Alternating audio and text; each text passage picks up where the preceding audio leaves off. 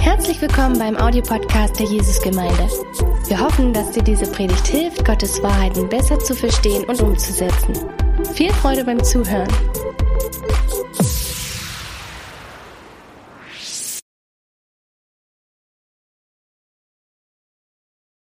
Heute fangen wir eine neue Predigtreihe an. Es geht um Daniel, Jesus folgen in eine fremde Kultur. Und wir wollen über ungefähr sechs Wochen äh, so das Buch Daniel anschauen. Und ich denke, dass es eine ganz große Relevanz für uns heute hat, weil es nämlich so ist, dass wir auch mit unserem Glaube in einer fremden Kultur auch leben. Wenn wir gläubig werden, dann merken wir, dass ganz, ganz vieles um uns herum anders ist, als was im königlichen Kultur steht oder im Reich Gottes steht. Und wir müssen uns an manchen Stellen anpassen, an manchen Stellen aber auch nicht. Und dieses Thema wollen wir auch in den nächsten Wochen angehen und herausfinden, wo müssen wir uns anpassen und wo müssen wir eine klare Linie haben und sagen ja, so weit und nicht mehr. Und ich habe heute Thema Nummer eins, Daniel, jung, dynamisch und Gott hingegeben. Und in unserer Gemeinde haben ja viele, die dynamisch sind. Nicht alle sind jung. Und äh, wir schwanken manchmal zwischen Gott hingegeben und Gott nicht so hingegeben, wie es eigentlich sein sollte. Und heute eine Herausforderung an uns, dass wir ganz neu überlegen, was es bedeutet, Gott hingegeben zu sein. Und ich möchte heute, dass wir einen kleinen Videoclip anschauen von Open Doors. habe, dass ich an der Uni in Garissa studieren muss, bekamen meine Eltern, meine Nachbarn und meine Freunde Angst um mich. Aber ich habe zu ihnen gesagt, vielleicht ist das Gottes Plan. Ich werde dorthin gehen und ich werde dort von Gott erzählen. Ich werde den Muslimen und allen, die dort wohnen, Christus bekannt machen. Wir haben doch nicht den Geist der Furcht, sondern den Geist der Kraft und der Weisheit erhalten. Frederik kommt aus dem kühlen Bergland von Meru. Dort gibt es überall Kirchen und die meisten glauben an Jesus Christus. In Garissa dagegen ist es heiß. Viele sprechen eine andere Sprache und gehören dem Islam an. Das fordert den jungen Christen mehr, als er dachte. Garissa und Umgebung sind keine Orte, an denen sich Christen entspannen und wohlfühlen können. Das sind Orte, an denen Christen wirklich Gottes Angesicht suchen müssen, Tag und Nacht. Gleich am Eingang der Universität steht eine große Moschee. Um 5 Uhr rufen sie über die Lautsprecher ihre Glaubensbrüder zum Gebet. Dann war auch für uns klar, jetzt ist keine Zeit mehr zum Schlafen. Jetzt müssen wir aufstehen und Gott suchen. Außerdem gab es am Lehrercollege in Garissa sogar schon eine christliche Studentenvereinigung. Dort sind wir hingegangen und haben andere Brüder getroffen. Mit ihnen haben wir uns zusammengetan, um zu beten.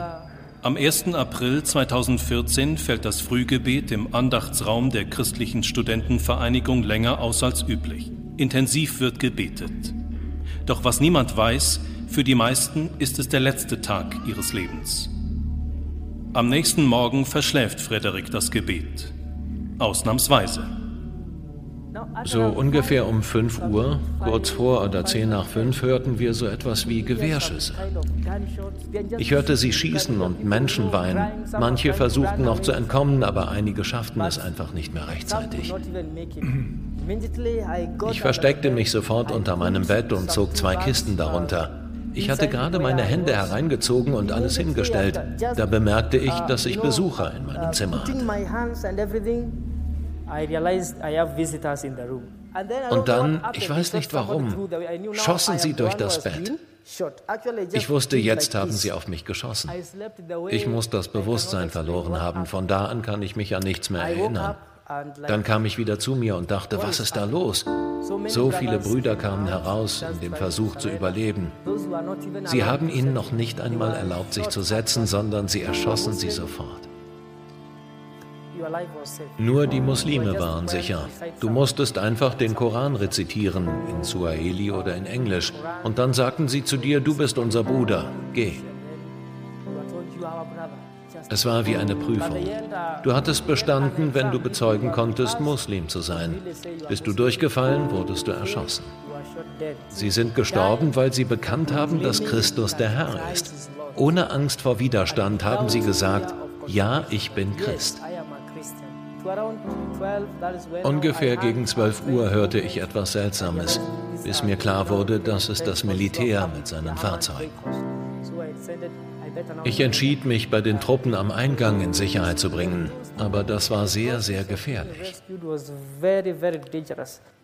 Ich hatte Angst dabei, auf einen toten oder verletzten Bruder zu treten. Während ich rauslief, flogen die Kugeln über meinen Kopf, denn die Soldaten versuchten herauszufinden, wo sich die Terroristen versteckt hatten. Es ging also um Leben und Tod. Als ich es schließlich bis zum Eingangstor geschafft hatte, sagten ein paar Studenten, Gott, du bist so gnädig. Warum? Niemand hatte erwartet, mich lebendig wiederzusehen. Der Grund war, dass ich der Leiter der christlichen Studentenvereinigung war. Und deshalb dachten sie, ich sei auf jeden Fall bei der Morgenandacht gewesen und dort umgekommen. Zu dem Anschlag bekennt sich schon kurz danach die islamistisch militante Al-Shabaab-Miliz. Durch ihre Terrorakte mussten fast 150 junge Christen ihr Leben lassen. Frederik hat in den ersten Tagen und Wochen nach dem Überfall kaum Zeit nachzudenken. Ich hatte so viele verloren. Sie waren mir mehr als Freunde gewesen. Eher wie Brüder und Schwestern. Wirklich sehr enge Freunde. Ich musste sie noch einmal sehen und ihnen auf Wiedersehen sagen. Als die Mütter geweint haben, als alle verzweifelt waren, habe ich versucht, sie zu trösten. Aber ich hatte ja dieselbe Wunde in mir. Für mich persönlich war es ein sehr schmerzliches Erlebnis, Brüder zu verlieren. Aber nicht nur Brüder, sondern sehr ernsthafte Christen. Das tut sehr, sehr weh.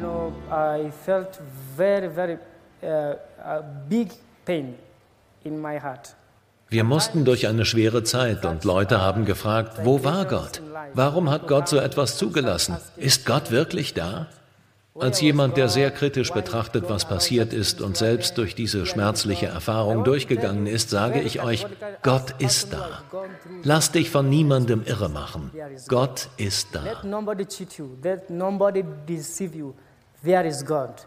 A lot of Während ich viele Gespräche und Interviews führte, spürte ich die ganzen Gefühle, die ich anfangs hatte, Bitterkeit und Ärger, ließen langsam während diesem ganzen Prozess nach. Und ich fing an, das, was passiert ist, anzunehmen und mich damit zu versöhnen. Ich sagte mir, Gott weiß es besser als ich. Wir haben jetzt gerade etwas gesehen und es gibt einige Punkte, die ich denke sehr wichtig sind für uns. Hier sind einige Studenten, die Christen sind. Sie gehen ganz bewusst in eine lebensbedrohliche Situation hinein und wissen nicht, was passieren wird. Sie wollten unbedingt äh, Jesus Christus bekennen in der Lage, die ganz gefährlich war. Sie haben gesagt, in dieser Kultur haben wir uns nicht wohlgefühlt. Es ist eine Stadt, die nicht gerade Christen dann willkommen heißt. Sie sehen auch, dass es eine souveräne Hand Gottes gibt in dieser Geschichte. So einige sterben und er, unser Interviewpartner, der stirbt nicht an diesem Tag. Warum? Warum ist er einfach später geschlafen? Wir wissen es nicht. Aber er hat es überlebt. Und dann kommen natürlich die Fragen hinterher dann hoch, wo man die Fragen stellt, ja, wenn das hier passiert ist, wo war denn Gott? War er da? War er nicht da? Wie könnte er sowas erlauben? Und er und seine Kumpels, die haben sich mit der Frage irgendwann ja versöhnt gesagt, okay, der Herr, er ist derjenige, der besser weiß als wir. Wir werden diese Frage, diese schwierige Fragen werden wir nie beantwortet bekommen auf dieser Erde. Wir müssen aber weitermachen und wir vertrauen Gott. Und sie haben entschieden, für sich ist Gott da gewesen, auch wenn es nicht für die Öffentlichkeit oder so offensichtlich nicht der Fall war. Ich weiß nicht, wie es dir geht. Ich war noch nie in einer lebensbedrohlichen Situation in meinem Leben wegen Christus. Ich habe mich nie in eine Situation ganz bewusst begeben, wo ich da umkommen könnte für meinen Glaube. Du vielleicht, aber ich tippe, die meisten hier im Raum, wir haben nie diese Gefahr gehabt, sterben zu können für unseren Glaube. Aber ich hoffe, dass jeder von uns einen Moment hatte, eine Situation hatte, einen bestimmten Tag im Leben hast oder vielleicht mehrere, wo du sagen kannst, an dem Tag habe ich eine wichtige Qualitätsentscheidung getroffen für Jesus Christus. In meinem Leben gab es einige diese Tage. Ich weiß ganz genau, ich dann, nachdem ich dann kurz bekehrt war, vielleicht zwei Jahre, dass bei einer Veranstaltung so viele junge Leute zusammen, so wirklich Gegenwart Gottes, dass ich mich hingekniet habe und ich gesagt habe, so Herr, du darfst mich senden, wo immer du mich senden möchtest. Ich, ich wusste, an dem Tag habe ich das vom ganzen Herzen gemeint. Wusste nicht, was kommt. Habe nicht gewusst, dass es bedeuten würde, irgendwann einen Kontinent zu wechseln. Ich weiß auch, dass es diesen Moment gab, wo ich die Entscheidung treffen musste, meinen eigenen Vater zu übergeben für Dinge, die er getan hat. Eine Qualitätsentscheidung, die mir wirklich viel gekostet hat. Oder auch dann später den der Kontinentwechsel, wo ich sagen müsste, ist das der Wille Gottes? Ist es nicht seine Wille? Wenn es sein Wille ist, dann treffe ich die Entscheidung mit allem, was ich habe und ich tue das, was er von mir fordert. Und heute schauen wir die Geschichte von Daniel an. Es geht einfach hier im Anfang los. Und ganz im ersten Kapitel, schon im ersten Kapit Kapital, äh, Kapitel, werden wir hier sehen, dass der Daniel herausgefordert war und eine Qualitätentscheidung getroffen hat. Aber bevor wir dazu kommen, ein paar Einleitungen zu dem, was wir in diesem Buch haben.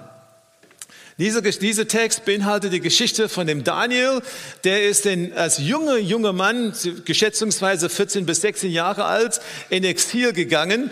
So in Jerusalem wurde so der König und manche andere dann einfach in Exil genommen nach Babylon. Und äh, die Stadt wurde dann einige Jahre später Jerusalem komplett vernichtet. Und wir wissen, dass der Daniel so 60, ungefähr 60 seine Jahre so in Babylon gelebt hat.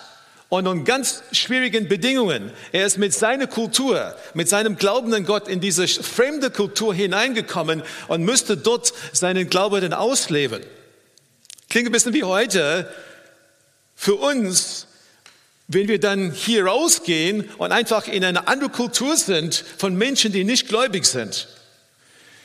Er ist einer der jüngsten jüdischen, die nach Babylon gegangen ist, eine Elite-Junge, jemand, der gepasst hat, wir werden es gleich lesen, gepasst hat in diesem Bild von jung und gut aussehend und sehr klug und mit einer Gabe dann Dinge dann schnell aufzufassen. Und deswegen wurde er mitgenommen. Aber später in diesem Buch werden wir lesen, dass es ein prophetischer Plan äh, uns dann erklärt, was Gott mit den Juden vorhat, was, was, was er mit den Heiden jetzt vorhat. Das ist interessant, weil es in zwei Sprachen geschrieben wurde, so Hebräisch und auch Aramäisch. Ungefähr 600 Jahre vor der Kreuzigung kommt auch in diesem Buch eine Prophetie, die auf den Tag, auf diesen Moment hin deutet, wo die Kreuzigung stattfindet. Absolut von Qualität her, von der prophetischen Inhalt her, absolut hervorragend. Eine Qualität, die man kaum sich vorstellen kann. Und in diesem Buch ist es auch sehr übernatürlich, was mich auch sehr freut, weil ich glaube, dass Gott viel mehr Übernatürliches in unserer Mitte dann tun möchte in diesem Jahr. So neun der zwölf Kapitel, da geht es um Träume. So Träume, die, die Daniel für andere jetzt auslegen müsste und Träume, die er selbst bekommen hat, und wo andere das auslegen müsste und wo dann die Engel ihm da äh, geholfen haben, ja, das auszulegen und mit ihm gesprochen haben. Und interessant in diesem Buch und zu dem Mann Daniel ist, dass nie etwas Schlechtes geschrieben wurde.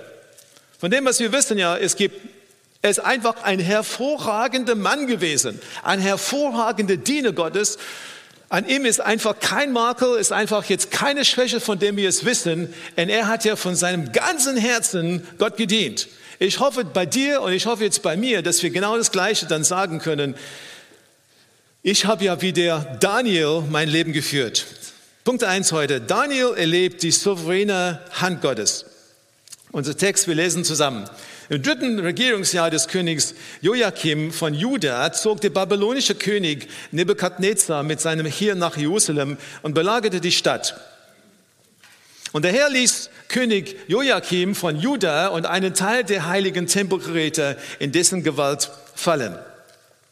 Nebukadnezar nahm alles mit nach Babel in den Tempel seines Gottes. Die Tempelgeräte aber ließ er in die Schatzkammer bringen. Danach befahl der König seinem höchsten Hofbeamten Aschpenas, er sollte von den Israeliten junge Männer auswählen, die aus dem Königsgeschlecht oder aus den vornehmen Familien des Landes stammten und sie an den Hof bringen. Er sagte, sucht nur die Männer aus, in denen man keinen körperlichen Fehler finden kann.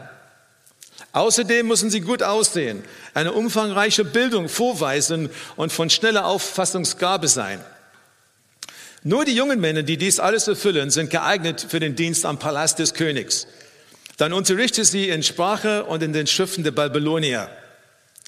Der König legte auch fest, wie viel sie täglich von den königlichen Tafeln zu essen und aus dem königlichen Weinkeller zu trinken bekommen sollten. Nach dreijähriger Ausbildung wollte er einige von ihnen zu seinen Ratgebern machen. Unter den ausgewählten jungen Männern befanden sich auch Daniel, Hanania, Michael und Asaja, die alle zum Stamm Juda gehörten. Der oberste Hofbeamte gab ihnen neue babylonische Namen. Daniel wurde Belshazzar genannt und Hanania bekam den Namen Shadrach. Michael hieß nun von nun an Meshach und Asaya Abednego. So, die haben die neuen Namen bekommen.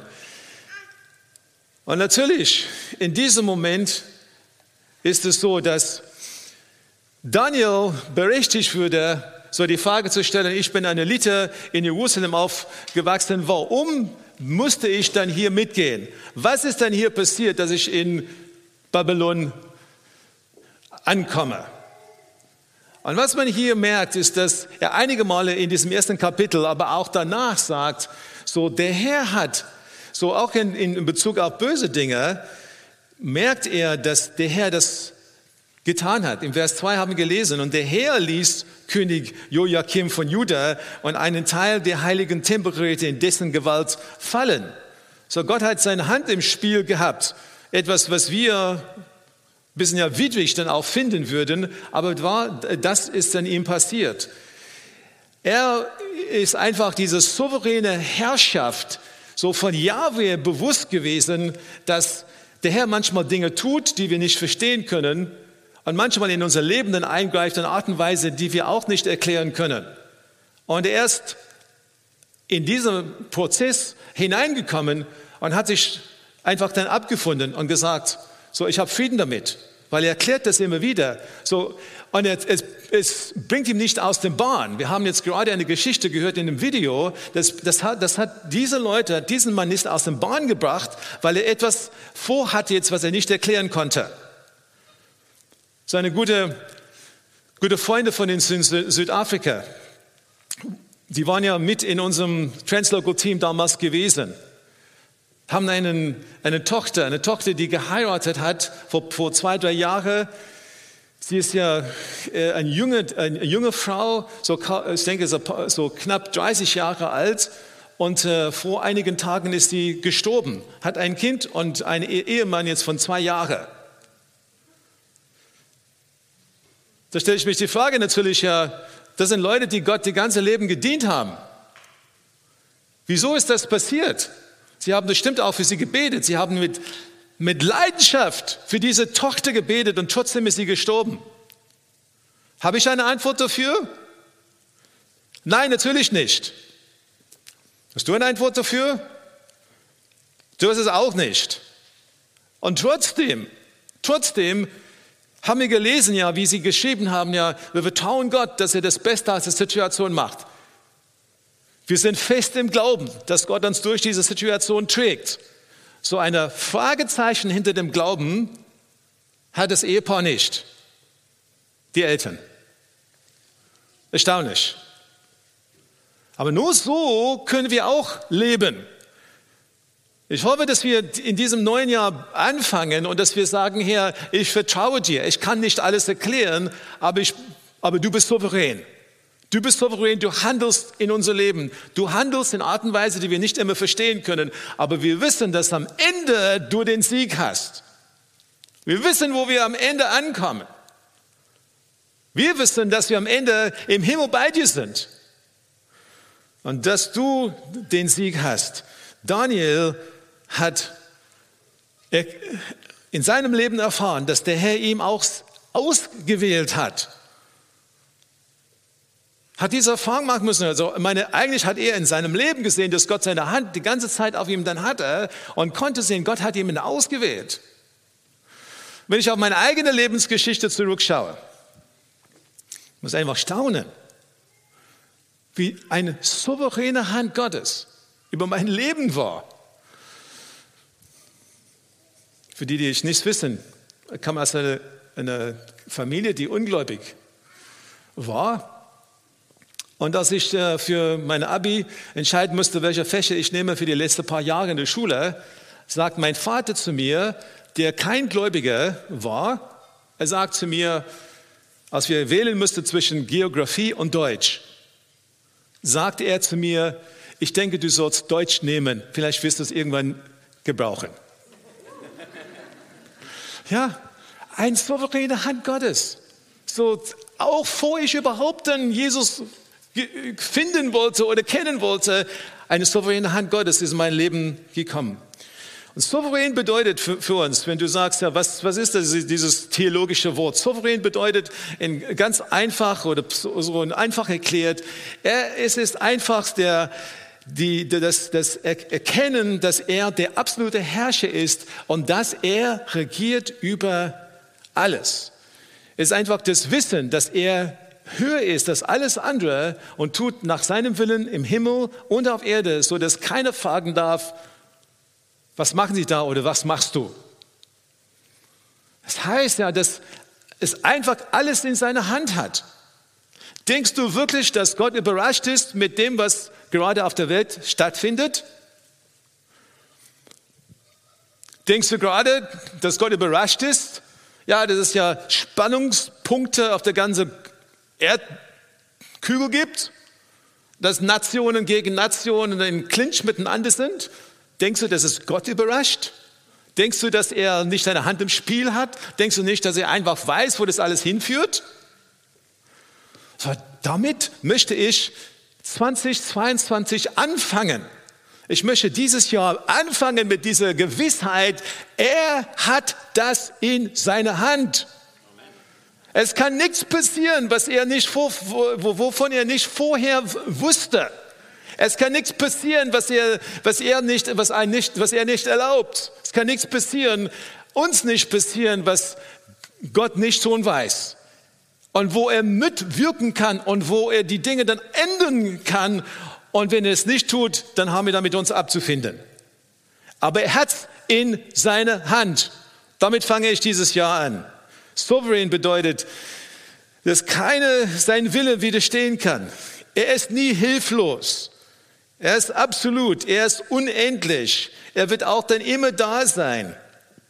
Und er muss niemand Rechenschaft ablegen für das, was er tut.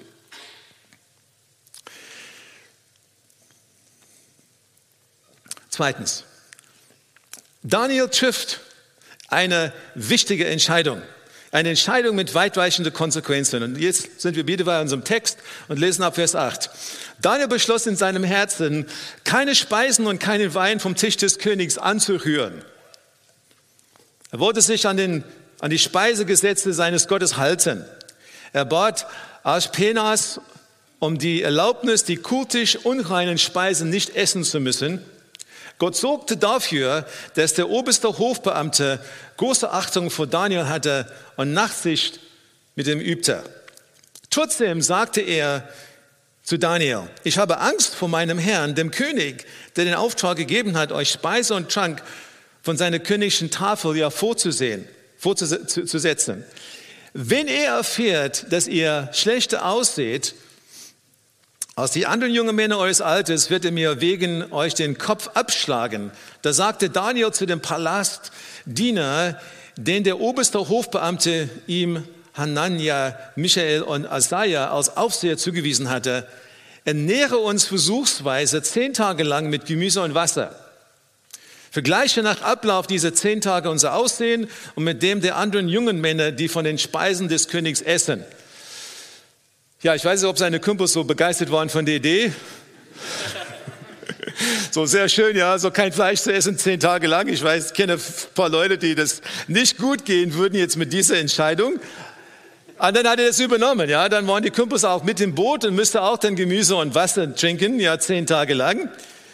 Vergleiche nach Ablauf diese zehn Tage unser Aussehen und mit dem der anderen jungen Männer, die von den Speisen des Königs essen. Danach entscheide, wie du weiter mit uns verfahren willst. Je nach dem, was du an uns siehst. Der Aufseher ging auf Daniels Vorschlag ein und führte diesen Versuch zehn Tage lang durch. Am Ende dieser zehn Tage wirkten Daniel und seine drei Freunde gesünder und sahen besser genährt aus als die anderen jungen Männer, die von den Speisen des Königs gegessen hatten. Daraufhin ließ der Aufseher die Speisen der königlichen Tafel und den Wein, den sie trinken sollten, wegtragen und gab ihnen nur noch Gemüse zu essen. Natürlich eine Katastrophe, ja, für alle, so alle in dieser Reihe, ja. Kein Wein, nur Gemüse und Wasser. So kein Fleisch, gar nichts. Ja, wegen Daniel. Aber man muss natürlich hier sehen, ja, was der Daniel hier für eine Qualitätsentscheidung getroffen hat und dass es ihm absolut einiges gekostet hat. Er hat eine schreckliche Erfahrung gehabt, von seinem Zuhause weg zu sein, aber er kommt in diese anti- und diese gegengöttliche Welt und trotzdem hält er an Gott fest. Viele würden aufgeben, vielleicht depressiv werden, aber der Daniel, der ist anders. Und man merkt hier, wie loyal und wie außerordentlich hingegeben ist. Und hier geht es wirklich ja für uns, ja, hier ist die Herausforderung für mich, weil er ist in dieser fremde Kultur, ist, er hat er an Gott festgehalten. Ja, und, und, und wir werden einfach sehen, ja, welche Herausforderung er hatte, aber bezieht sich auf dein eigenes Leben und merke jetzt, was in unserer Kultur auf dich zuströmt, hältst du wirklich an Gott fest und sagst, das ist mein Weg. Oder machst du was anderes? Daniel ist ein junger, junger Mensch und die Versuchung ist hier ganz, ganz groß gewesen, sich an seine Umwelt anzupassen. Ich meine, er ist ja nicht hier in irgendwelche so Ghetto angekommen, Nein, nein, so der, der Nebukadnezar hat diese Elite-Truppe genommen und haben sie dann gutes Essen geben wollen. Ganz tolle Bildung, alles Mögliche im, wirklich im Kern ja, so der, des Materialismus von der damaligen Zeit. Ich meine, es wäre dann ganz einfach gewesen, gewesen zu sagen, okay, wir gehen einfach mit. Warum sollen wir wirklich festhalten an dem Gott, des Jerusalems. Hier sind wir in einer anderen Stadt. Ja, hier geht es einfach, das Leben ist so einfach. Wenn wir das einfach nicht aufgeben, dann können wir ganz anders leben und unser Leben wird einfach bequem sein. Vergiss einfach unsere Verbindlichkeit in Bezug auf Gott. Wir werden einfach ein bequemes Leben führen. Die Herausforderung, unsere jetzige Zeit auch noch an dich und an mich. Wie weit bist du dann trotzdem in deinem Herzen dann hingegeben, dass du sagst, Gott und Jesus Christus und nichts anderes, er ist das Einzige, oder bist du einfach, im, im, einfach als Anhänger zu unserer Kultur und das, was alles läuft in unserer Welt? Wenn er hätte auch die Möglichkeit gehabt, sauer auf Gott zu sein und zu sagen, okay, Herr, wenn du das in meinem Leben tust oder so, hier hört es auf oder so, hier geht es einfach Schluss, ich mache nicht mehr. Vielleicht sagst du in deinem Leben, wenn du wissen würdest, was bei mir dann stattgefunden hat, dann würdest du so eine, eine Predigt nicht bringen. Ich schaue einfach auf die Bibel und sage, mit Gott ist alles möglich. Es gibt immer eine Zukunft. Es gibt Dinge, die du abhaken musst und sagen musst, okay, es war mal so. Realität. Aber es muss nicht so bleiben. Es geht weiter. Der intellektuelle Druck auf Daniel ist auch groß gewesen. sondern einfach dann abzusprechen, was Gott ist und wirklich anzunehmen, die Götzen jetzt vom Babylon. Und jeden Tag hat er Unterricht gehabt, was die eigentlich an dieser Stelle glauben. An jeden Tag jetzt vorgeführt gewesen, ja, wir haben jetzt Jerusalem platt gemacht. Ich meine, wo ist eigentlich denn euer Gott? Wir haben, wir haben, jetzt, wir haben jetzt einen großen Sieg gehabt oder so. Schaut ihr mal, ihr lieben Studenten, ja, so, das ist ja wirklich das, worum es geht. Wir haben die Götzen. So, euer Gott, der schläft oder ist bestimmt tot. Was sagt die Welt uns? Was sagt unsere Kultur uns heute? Sagt unsere Kultur nicht eigentlich das Gleiche? Euer Gott ist tot. Warum macht ihr das? Warum gebt ihr euch denn so viel Mühe mit eurem Glaube? Daniel zeigt, dass er Gott würdig ist. Gott, und er gibt sich äh, äh, hingebungsvoll hin. In Vers 8 will ich lesen. Er beschloss in seinem Herzen, beschloss mit seinen Emotionen, mit seinem Verstand, mit seinem Wille, beschloss er dann nicht das Essen vom König zu nehmen, sondern hat ganz höflich gebeten um etwas anderes. Aber trotzdem entschieden, Klarheit. Hat nicht dann sofort die Konfrontation gesucht, aber hat gebeten, ja, dass sie ihm etwas anderes auf den Teller bringen. Warum hat er das gemacht? Weil auf der, der eine Seite hat er gewusst, dass alles, was pflanzlich ist, dürfte er essen. Und alles, was Fleisch ist, da dürfte er nur ein Teil davon essen, weil das war im Gesetz so vorgeschrieben.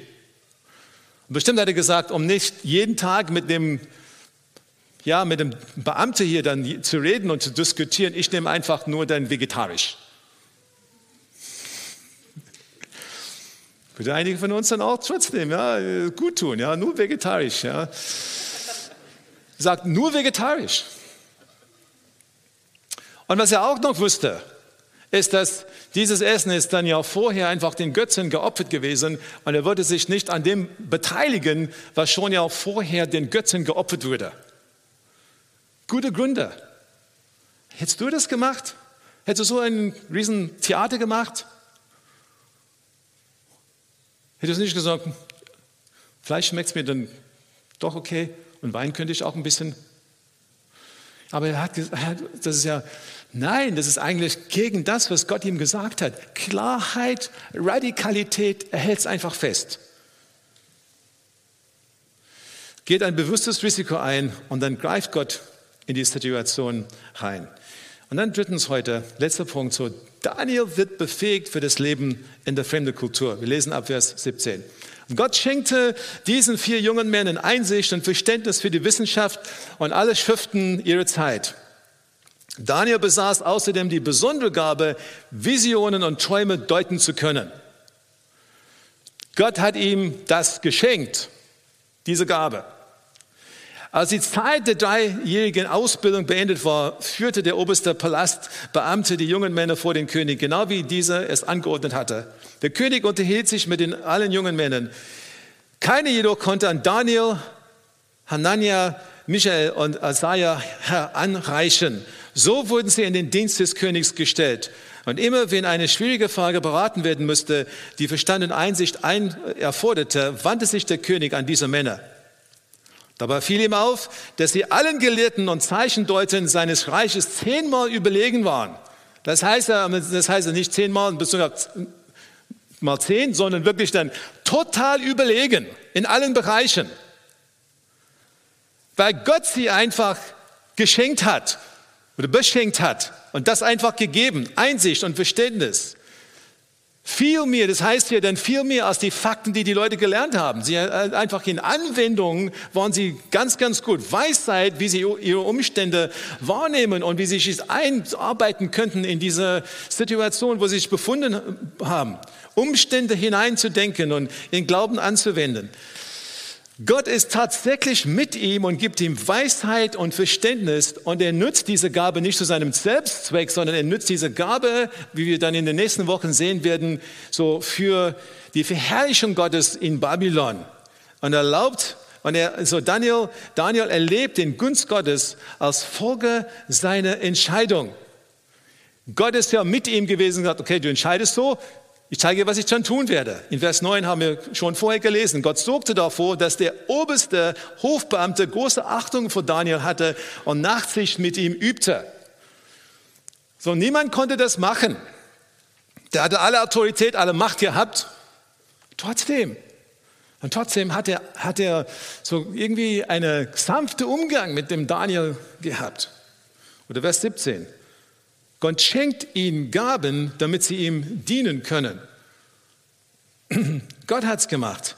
Und er hat ein erfolgreiches Leben geführt in Babylon über 60 Jahre in Dienst. Und es viel mir dann passiert, das werden wir nächsten Wochen dann herausfinden. Aber in allen diesen Dingen hat Gott sie befähigt.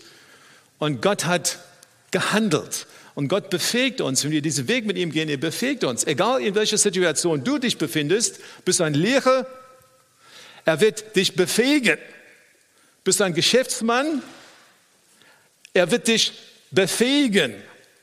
Stehst du vor einer eine schwere Herausforderung und weißt nicht, was du das, wie du das lösen sollst, er wird dir Weisheit geben, wenn du ihm vertraust. Er hat Lösungen dafür. Du bist ein Vater, eine Mutter, hast eine Ehekrise. Gott ist die Lösung dafür. Nicht könnte sein, er ist die Lösung dafür, wenn alle beide ihr Herzen ja vor Gott öffnen. Bringt die Sanftheit, bringt einfach Hilfe an diese Stelle.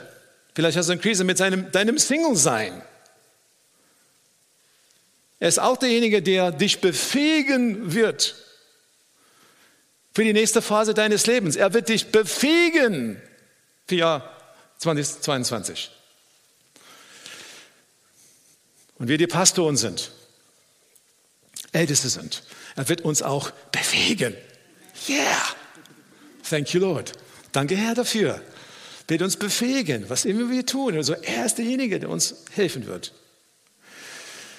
Und dann letzte Bibelstelle heute, Philippe 3, Vers 13. Brüder, ich halte mich selbst nicht dafür, dass ich es ergriffen habe. Eines aber tue ich. Ich vergesse, was da hinten ist und strecke mich aus nach dem, was vor mir liegt und jage auf das Ziel zu, den Kampfpreis der himmlischen Berufungen Gottes in Christus Jesus. Ich liebe diese Bibelstelle sehr. Und jetzt zum Schluss in dieser Predigt, ich möchte einfach, dass ihr den, dieser eine Punkt jetzt mitnehmt. Das eine tue ich, das eine tue ich, das eine tue ich. Also ich möchte dich fragen jetzt, was ist das eine, was Gott auf dein Herz heute gelegt hat oder vielleicht in den letzten Tagen gelegt hat, was du unbedingt in diesem Jahr umsetzen sollst? Das eine. Ja, wenn du dann 20 Vorsätze hast für das neue Jahr, Gott mit dir, es wird schwer. Aber wenn du das eine vor Augen hast, das Allerwichtigste, dann wird er dir an dieser Stelle helfen. Er ist dem Einzigen, der Herr ist der Einzige, der Einzige, dem diese Daniel und seine Freunde dienen wollten. Was wir hier gesehen haben, ist ein, diese Geschichte in Kapitel 1 ist sozusagen jetzt ein Sandwich. Ja, das heißt, am Anfang handelt Gott. Ganz souverän handelt Gott und nimmt einfach den Daniel nach Babylon, handelt in seinem Leben. Dann in der Mitte kommt der Punkt, wo es darauf ankommt, was entscheidest du, lieber Daniel? Und er ist dann gezwungen oder auch nicht gezwungen, eine Entscheidung zu treffen, wie geht es dann weiter? Und dann lesen wir, so ein dritter Punkt ist, dass Gott dann kommt mit seiner Befähigung und hilft und befähigt einfach für das, was kommt. Also ich meine, wir sind als Menschen so, so wie wir sind, wir springen einfach von eins und dann gucken wir auch den dritten Punkt an. Wir sagen ja, so, Gott handelt souverän in meinem Leben, segnet mich und so weiter. Und dann er befähigt mich Und wenn ich Daniels Leben anschaue, ich befähigt mich und so, genau wie Daniel soll es bei mir aussehen. Aber was wir vergessen ist, dass in der Mitte, in der Mitte, in der Mitte, in dieser Sandwich ist einfach diese Qualitätsentscheidung, die er getroffen hat, der gesagt hat, Herr, das eine tue ich. Ich halte dein Gesetz fest. Ich halte an dich fest. Ich werde einfach das tun, was du mir gesagt hast. Und dann lesen wir, so wie Gott ihm gefegt hat mit allem, was er gebraucht hat für die nächste Phase. Was kann es bei dir sein? Dieser einzige, was Daniel gesagt hat. Was kann es bei dir sein? Wenn Gott zu dir flüstern würde heute und sagen würde, tu das eine. Tust du das? Oder sagst du, so Herr, gib mir bitte eine andere Anweisung. Das ist ein bisschen zu schwer für mich. Ja, so diese Person in meinem Leben vergeben, kannst du es vergessen. Aber vielleicht ist gerade bei dir das eine, was er zu dir sagt, dass du unbedingt einfach diese, diese Schnitt machen musst und da reinkommen musst und sagen musst, Herr, hilf mir. Ich werde es tun, wenn du, das, wenn, wenn du mir das sagst. Diese Vorsätze, die wir haben sollen, Jesus Christus ist äh, die einzige, einzige Quelle. Mut, egal welche Wetterlage in deinem Leben herrscht. Ich würde mich freuen, wenn wir dann, wenn wir einfach mutig sein. So, ja, wir haben eine Corona-Phase. Ja, wir gehen in das neue Jahr leider auch mit noch einiger Unsicherheiten. Aber ich bin absolute, absolute Mut und Zuversicht in meinem Herzen, dass Gott uns segnen kann dass auch wir gesegnet werden können jetzt in unserer fremde Kultur draußen oder so, in einer Art und Weise, die wir noch nie vorher gesehen haben. Ich glaube es vom Herzen. Glaubst du das? Glaubst du das? Ja, ich hoffe, dass du es glaubst. Er ist unsere einzige, einzige Quelle. Jesus als Herr über unsere Finanzen. Vielleicht spricht er gerade zu dir, so dieses Jahr, das ist ein Jahr der Großzügigkeit.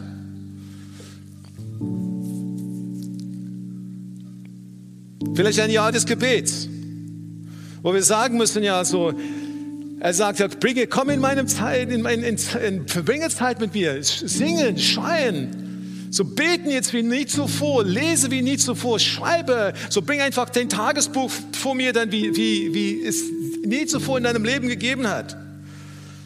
Für einige von uns fröhlich sein wie nie zuvor, weil wir ihn kennen. Wir können fröhlich sein. Egal welche Umstände wir haben, wir können völlig sein, weil wir den kennen.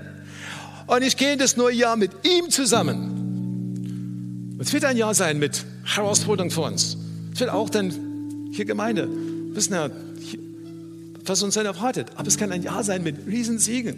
Ich schaue auf, auf die Siege. Ich, ich, ich vertraue für mir dann die Kundschaften, die eine gute Nachricht bringen. Fokus, das einzige, das verheißene Land. Ich glaube in diesem Jahr für ein Wunder und für viele Wunder über unser Vermögen hinaus. Lass uns Gott vertrauen. Für mich gibt es keinen Plan B. Du bist dran, einfach eine Qualitätentscheidung heute zu treffen. Lass uns zusammen aufstehen.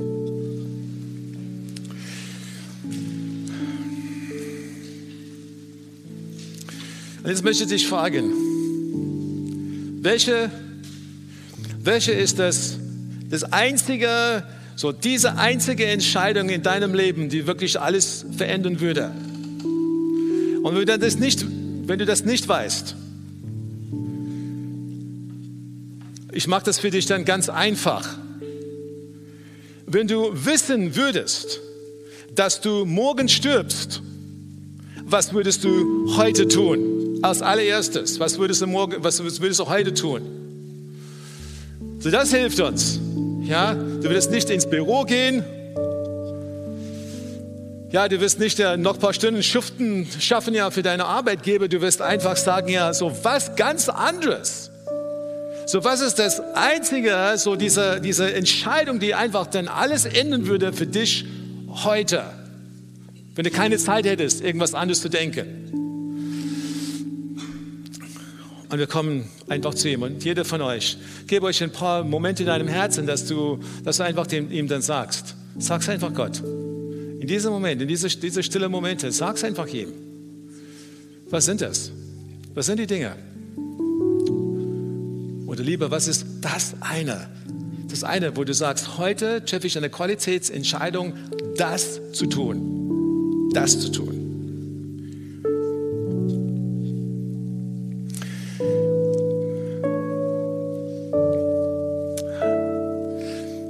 Wir dachten heute, vielleicht, vielleicht willst du etwas festmachen mit einer, etwas, was du tust.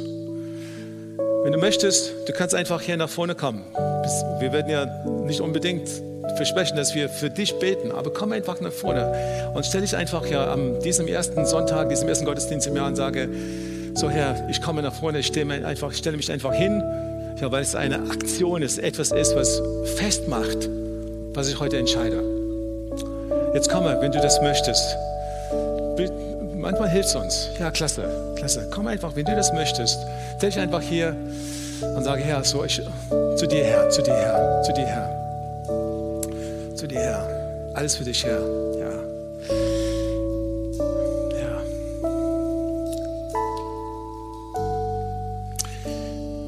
Ja, Herr, wir stehen vor dir. Lass uns jetzt beten. Herr, wir stehen vor dir. Wir kommen zu dir. Wir kommen zu dir, zu dem Allmächtigen, derjenige, derjenige, der Schöpfer aller Dinge ist. Wir kommen zu dir, zu demjenigen, der souverän ist. Wir kommen zu ihm, der alle, der unsere Zukunft auch kennt. Wir kommen zu ihm, der unser Herzen kennt. Wir kommen zu ihm, der ganz genau weiß, welche Herausforderungen wir haben und welche unbeantwortete Fragen wir haben. Wir kommen einfach zu ihm, der alles ist, was wir fürs Leben brauchen. Und Herr, wir stellen uns einfach vor dir heute und wir danken dir an diesem Tag, dass wir uns dann ganz hingeben können und sagen können, Herr, so du hast unser Leben, wir gehören dir. Du bist derjenige, zu dem wir kommen. Wer sonst, wer sonst kann uns helfen wie du? Und Herr, ich bete in diesem Moment, wo wir dann die Dinge dann dir sagen, so dass eine Entscheidung, die eine Entscheidung, wir bringen sie einfach zu dir. Und Herr, wir danken dir, dass bei dir Kraft ist, bei dir einfach so Hilfe ist. Und Herr, auch wenn wir vielleicht mal hinfallen, du wirst uns wieder aufrichten und wirst wieder helfen. Und Herr, ich bete für jeder hier in diesem Raum, Herr, dass du die Herzen berührst, Herr, dass du ganz neue Dinge tust. Und Herr, für uns als Gesamtgemeinde, Herr, so heute und in allen anderen Standorten, Herr, Herr, wir kommen zu dir und Herr, wir stellen uns einfach vor dir. Alle, die im, im, im Stream dann zuschauen heute, und wir sagen, Herr, sei du mit uns. Hilf uns, Herr, dass wir Jesus nachfolgen. Ein ganz anderes Leben als die Menschen in unserer Kultur. Herr, wir preisen deinen Namen.